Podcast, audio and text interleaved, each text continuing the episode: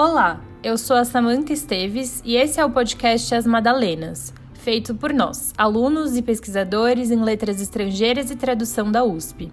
Esse episódio será apresentado por Caterina Caspar e Amaí Coiano, que continuam gravando de casa até o período de isolamento social terminar.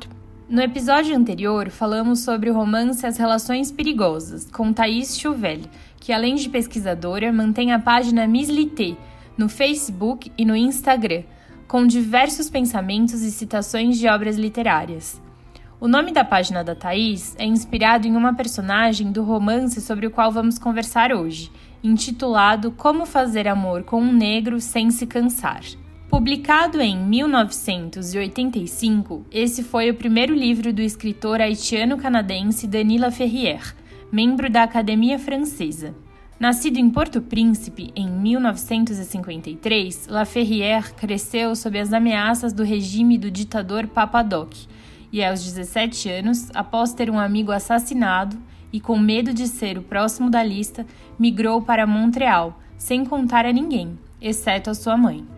A sua experiência no exílio em Montreal é o pano de fundo de Como Fazer Amor com um Negro Sem Se Cansar, seu primeiro romance Sarcástico e provocador desde o título, Danila Ferrier explora nesse livro os mitos e estereótipos raciais, especialmente sobre a potência sexual do imigrante negro.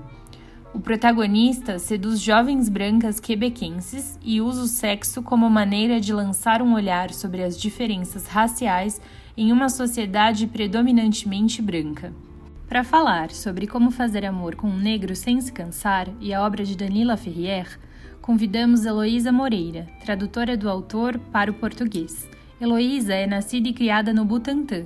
Aprendeu a andar de bicicleta e a dirigir na USP, onde estudou letras com habilitação em francês e onde também fez o mestrado e o doutorado.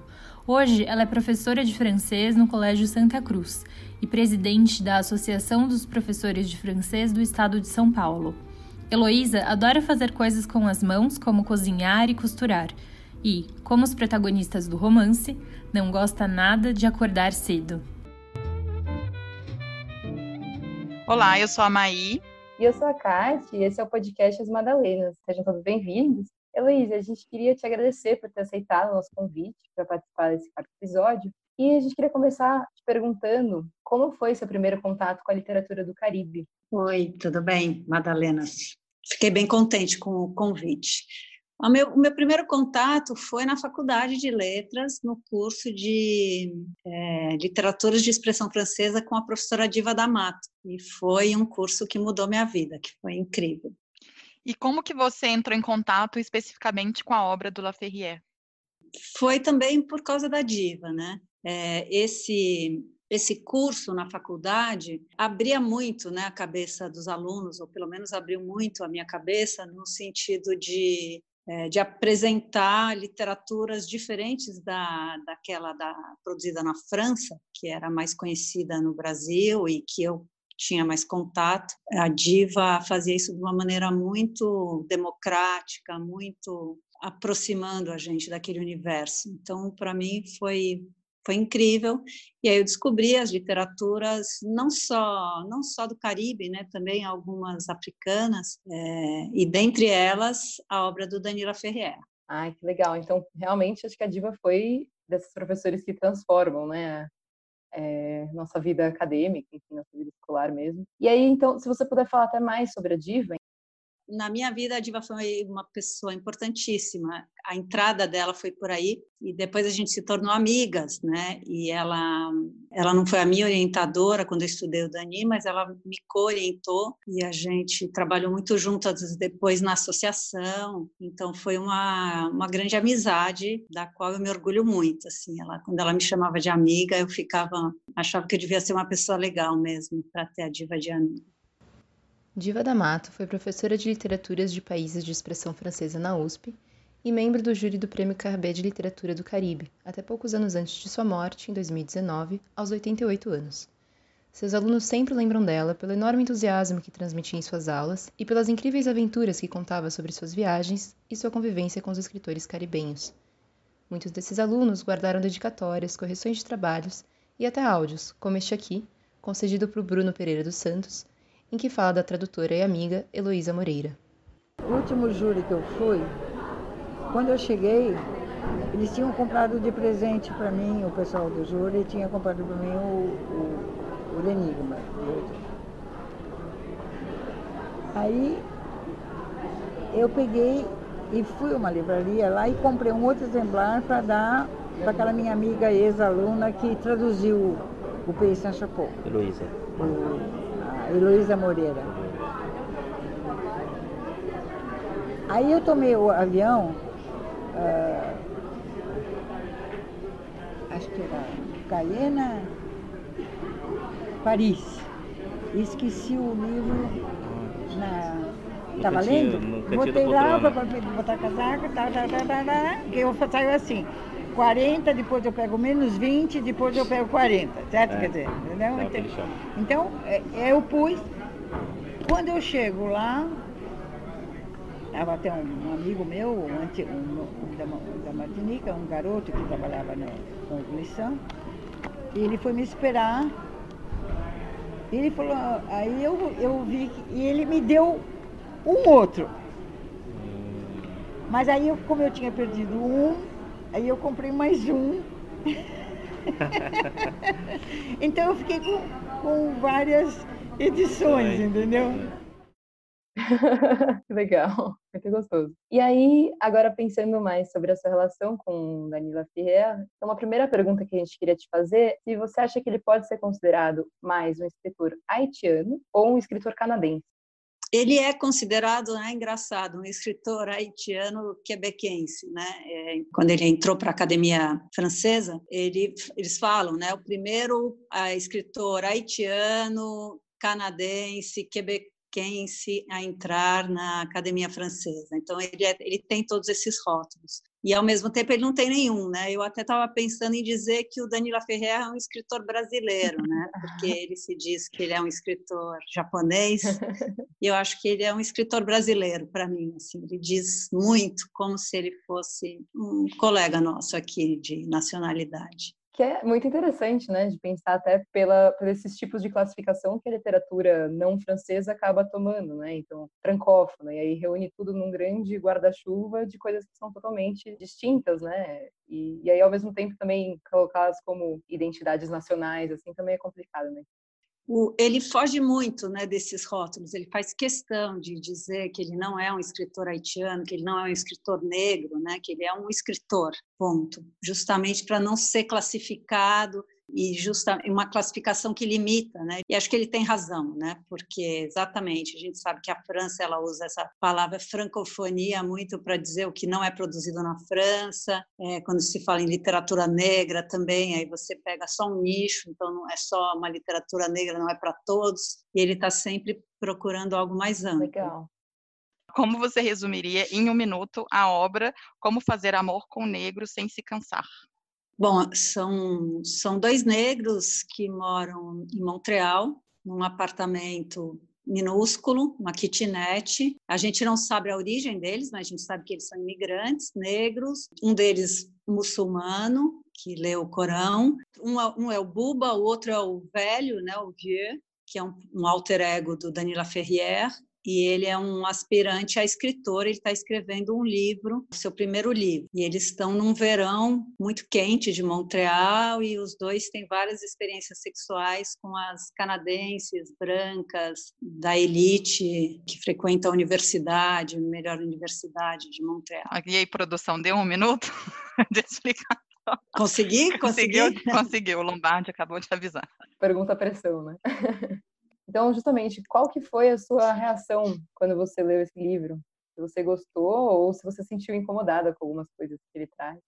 Ah, eu gostei bastante do livro. É, quando eu digo que o Daniel é um escritor brasileiro, né, porque eu acho que a gente tem muita empatia com ele. Ele escreve de um lugar muito parecido com o nosso, de brasileiro, assim. os estranhamentos dele em relação à cultura estrangeira, no sentido do Canadá ou da França. Então, assim, parece que eu conheço assim alguém parecido com, com aqueles dois caras que moram ali. Você é?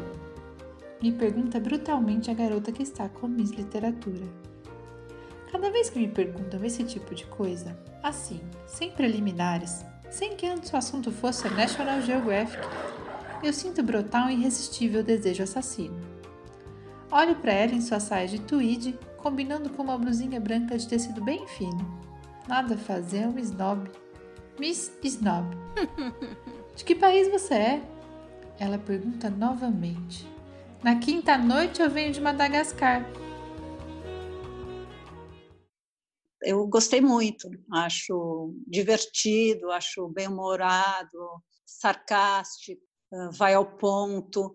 Né? O Dani ele sempre mostra as coisas de um jeito diferente do que a gente está esperando. E acho que esse é um livro que ele faz isso muito bem. É, ele fala né, da, da problema da questão racial de uma forma muito diferente, inovadora e criativa, movimenta. Acho, vejo qualidades, não me incomoda. É, bom, a gente queria saber das reações da comunidade, das comunidades negras. Elas não foram unânimes, né, em relação à da recepção do livro. O que que você que que você acha do, do porquê que aconteceu isso? É, não, não foram. Acho que as mulheres, algumas mulheres negras casadas com brancos ficaram incomodadas porque ele fala, né, muito da relação sexual entre o branco, entre a branca e o negro, quase como uma uma luta de forças, né? Então isso incomodou alguns, acho que isso incomodou muito escritores negros que acharam que ele pôs uma ênfase na questão da sexualidade do negro quando justamente deveria fugir disso. Então teve uma reação negativa, né? inclusive como foi o primeiro livro dele, como uma coisa meio sensacionalista, uma forma dele aparecer. Ela fica emocionada de me ver comer. Miss Literatura é incrível. Ela foi treinada para acreditar em tudo o que dizem a ela. É a sua cultura. Posso contar qualquer mentira. Ela balança a cabeça com os olhos crédulos. Fica emocionada. Posso dizer que como carne humana, que em alguma parte do meu código genético está inscrito esse desejo de comer carne branca. Que as minhas noites são assombradas pelos seus seios, seus quadris, suas coxas. Verdade. Eu juro, posso dizer isso e ela vai entender. Primeiro vai acreditar. Imagina só, ela estuda na McGill, uma venerável instituição onde a burguesia coloca seus filhos para aprenderem a clareza, a análise e a dúvida científica. E o primeiro negro que lhe conta a primeira história para boi dormir trepa com ela. Por quê? Porque ela pode se dar esse luxo. Se eu me permitir a menor ingenuidade, por um segundo que seja, sou um negro morto, literalmente.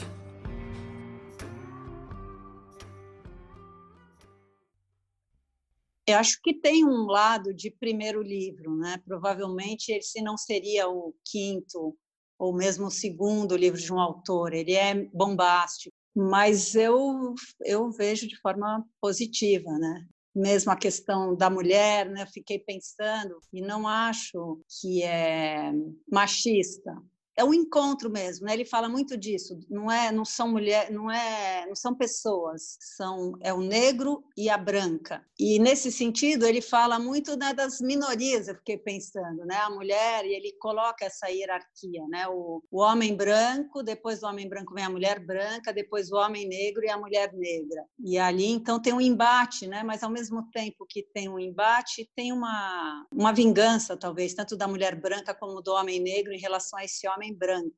Né, os dois ali são tratados meio como objeto, né? Então acho que tem esse machismo, mas é como é recíproco, ele está perdoado, a meu ver. Miss Literatura gira levemente sobre si mesma, olhando com uma fixação perturbadora. Ela se abaixa na minha direção, reduzindo o ângulo a quase 15 graus, na posição sentada. Ela se abaixa cada vez mais, os olhos sempre fixos. Fecho meus olhos e Miss Literatura, como se estivesse hipnotizada, engole meu pau. Sua linda boca rosa. Eu sonhava com isso. Babava. Não ousaria pedir.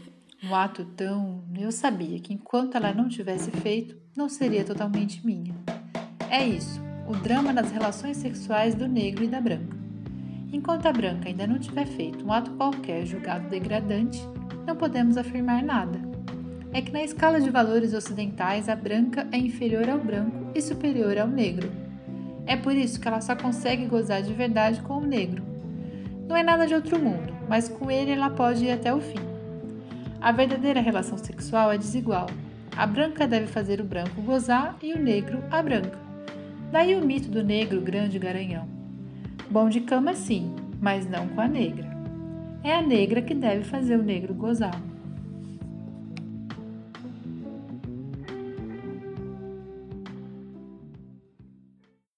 Como se fosse um é objeto do outro, né? Então eles trocam, eles trocam de papéis. Exato. Né, nesse sentido. O último capítulo, né, do livro chama-se "A gente não se torna, a gente não nasce negro, a gente se torna", que é uma frase da Simone de Beauvoir, né?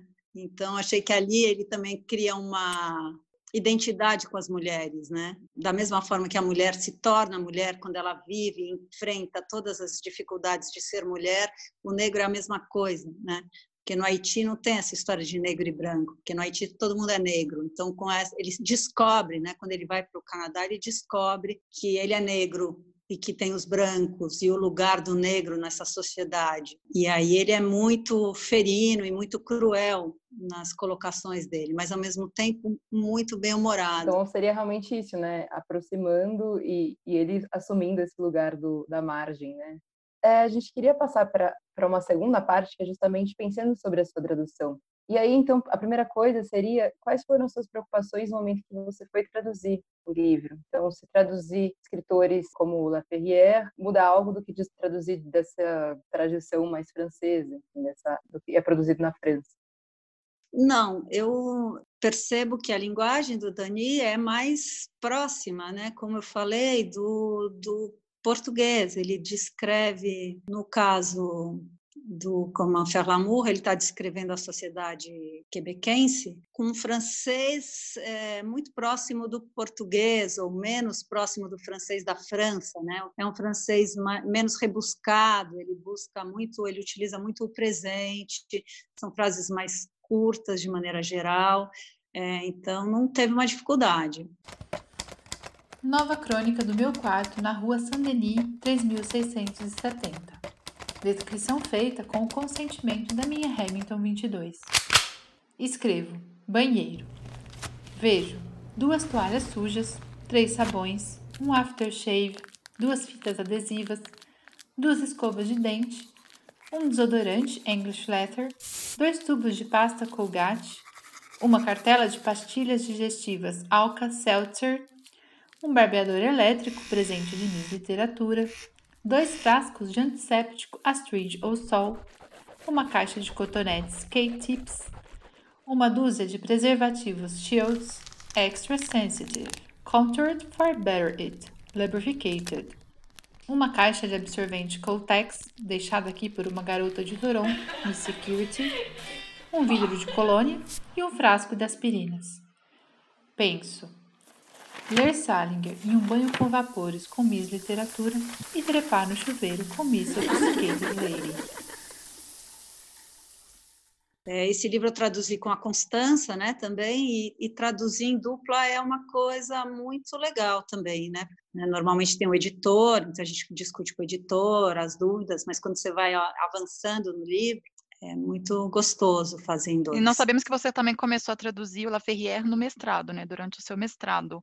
E como que você chegou com essa tradução a uma grande editora e qual foi a repercussão das suas traduções? Bom, primeiro eu traduzi né, o, o Paysan Chapeau no mestrado e a intenção era justamente trazer a obra do Dani para os brasileiros, pensando que existe uma, uma relação entre esses dois países mesmo. Né? Tem aí uma irmandade importante entre Haiti e Brasil. E quando eu fiz o mestrado, eu também tinha uma sensação de que eu não tinha muita coisa a acrescentar. Eu falei, bom, então eu, eu, o que eu tenho a acrescentar é traduzir isso. Isso acho que eu posso fazer de bom. Não foi só isso meu mestrado, né? O Alan, que o Alan Muzak foi o meu orientador, ele queria que eu fosse além e eu fui além disso. Mas desde o início eu tinha essa vontade de traduzir e publicar a tradução. E aí saiu né, no, no Caderno Mais da Folha uma, uma reportagem que citava o livro do Dani e que falava da minha tradução. E daí eu aproveitei essa, essa publicação e falei com a editora 34 que topou, né? Então foi, não topou na hora, né? Mas topou, entrou lá numa fila e, e saiu. E foi muito legal, porque aí também eles aproveitaram a parte do mestrado e colocaram como pós-fácil, né? Então eu fiquei super feliz, acho que foi muito muito bom e foi um livro que depois foi adotado, né, por algumas escolas, foi comprado pelo governo, então teve foi bom para a editora também. É, é interessante que sai do resultado da sua pesquisa, né, e consegue circular e chegar nessas esferas é, então, é, o Laperrière publicou o, o, romance, né, o livro, um romance, né, a gente considera um romance, né, em 1985, né. O que você acha que mudou do Laperrière de lá para cá e como esse livro pode ser lido hoje em dia? Eu estava vendo né, que o Dani acabou de publicar um livro que fala de Montreal, né, que fala do exílio. Ele publicou agora, em junho de 2020, e ele fala do exílio. É, o, o exílio vale uma viagem, é uma coisa assim o título. E especialmente dessa, dessa, desse, dessa temporada que ele passa quando ele chega em Montreal. E ele diz que ele resolveu fazer esse livro porque quando se fala em exílio tem sempre uma questão meio melancólica, né? E ele quer trazer de novo nessa vontade do Danise de sempre inverter o que se espera. Ele quer falar do exílio de uma forma feliz. É, um exílio pode ser uma coisa boa, em que você descobre coisas e, e se abre para novas culturas. Eu entendi um pouco como uma retomada do Comment faire l'amour, 35 anos depois, de uma forma diferente aí, né? Bem diferente, claro, o livro, é, como ele tem feito, são livros escritos à mão, com desenhos. Na época em que eu fiz a tese, ele falava em autobiografia americana. Todos os livros pertenciam a isso, que é uma, uma autobiografia né, ficcional, em que ele vai contando trechos da vida dele. E ele continua fazendo isso. Né? No fundo, é, a obra dele continua sendo uma autobiografia americana. São, são volumes que continuam compondo isso, dos quais a maioria se passa né, ou no Haiti, ou em Montreal, ou em Miami, que são as, as cidades em que ele morou mas também tem sobre Paris, né, que, onde ele também morou, que foge da autobiografia americana, mas enfim. Algumas adaptações dos livros do Laperrière foram para, para o cinema. E o que, que você já viu, o que, que você recomenda? É, ele é um cara que se, se reinventa muito, né? Ele é escritor, ele é jornalista, ele dá muitas, é, faz muitas aparições na televisão para falar sobre a obra dele. Ele tem livros infantis e ele foi roteirista de alguns dos, dos livros que viraram filme. Bom, o Comment faire l'amour foi o primeiro, né? Livro que virou filme. E, e eu vi há muito tempo. Foi numa mostra de cinema que teve em São Paulo que passou Bom, o que eu recomendaria como filme é um, um filme que chama Vers le Sud, né, que é inspirado em três contos do Dani e que conta um pouco essa questão do turismo sexual que se fazem as mulheres é, europeias vão para vão para Haiti, né, em busca de turismo sexual mesmo. E é um filme super bonito. E ele fez com com um diretor importante, que é o, o Laurent. O roteiro é dos dois. Esse é um filme bem bacana de se ver. E tem um outro que é mais, os outros são um pouco mais experimentais, né? O Comment conquérir l'Amérique nuit é, e tem também o Le Goût de Jeune Fille. Então, eles são mais experimentais. Eu fiquei com uma pergunta agora, depois que você falou dele ter dele trabalhar como roteirista, não, não, consigo não pensar nisso, assim, no que que esse trabalho de roteirista você acha que, que influencia na escrita dele, né, romanesca? Você acha que tem alguma relação com essa escrita mais livre, mais direta? Ou você acha que são ele separa muito bem o que, que ele faz no roteiro e o que, o que ele faz nos, nos romances uh. Não, eu acho que ele gosta muito de misturar mesmo, não de separar. Então, com certeza, uma influencia a outra. Não sei te dizer exatamente como influencia, mas ele faz questão de misturar, né? Quando ele tem um outro livro, né, que se chama é, J'écris comme je vis, que eu escrevo como eu vivo, que ele no qual ele também faz questão de dizer isso, que não tem muita separação, né? O que que é a minha vida, o que que eu escrevo, quando eu estou escrevendo uma história infantil, ou quando é de adulto, quando eu estou escrevendo um artigo para jornal, é muito, faz, tudo faz parte da vida, com certeza uma influencia a outra, né? E essa presença, né, é, como escritor no, público, assim, eu lembro, é ele que lê algum dos textos na banheira, não é? É, ele, ele tem um livro que chama O Escritor na Banheira, alguma coisa assim. Ele tem um livro que chama O Escritor de Pijama, e depois ele tem isso. Eu, eu na minha banheira lendo, é uma coisa assim, exatamente. E aí tem, inclusive, uns vídeos que é muito performático, né? Um kit quarentena, né? É quase um kit quarentena, banheira, Total. pijama, café. Ele é muito, exatamente, ele tem essa imagem, né? Daí ele, ele tá na banheira lendo, e esse do, do escritor de pijama também tem um, uma entrevista em que ele faz inteiro de pijama, que ele acorda, primeiro ele acorda, daí ele pega os livros na cama, daí ele vai fazer o café, e aí então o tempo todo, né, o escritor de pijama. E ele fala que ele, né, que tem escritor que escreve em pé e ele só escreve deitado. Tem a ver com a quarentena, é inspirador. É, parece realmente ser alguém que assume, né, é, essa figura, o escritor, e que brinca muito com isso, né, porque também são lugares comuns. E aí, de alguma maneira, acho que talvez essa performance que ele faz de si, assim, como escritor, mostra muito isso, né? Tanto colocar isso em evidência, aproveitar isso para realmente tomar a cena, como dizer, olha, isso aqui é coisa mais estúpida, né? Ficam querendo saber o que, que o escritor faz, mas isso não tem, não muda tanto, talvez, ou muda. Talvez deixar também toda essa quantidade de dúvidas, né? É, eu acho que ele faz muito com a intenção de tirar o glamour, né? De falar, olha, é um escritor, é isso, ele acorda de pijama, né? Como, como qualquer pessoa, lê na banheira, e ao mesmo tempo, mas tem essa coisa performática que você falou. Então, agora saindo do, da cena do palco, da performance e pensando no íntimo, mas... É, a pergunta... A que, grande pergunta do deu origem, não quer calar. é, a pergunta que não quer calar, que deu origem ao nosso podcast. Então, assim, a gente, nós sempre perguntamos, né, com que personagem do romance você tomaria um litrão, ou um café, um que você quiser. Mas nesse caso, nós sabemos que você já passeou com o próprio escritor, né? E que, que, como que foi esse passeio, como que foi esse encontro?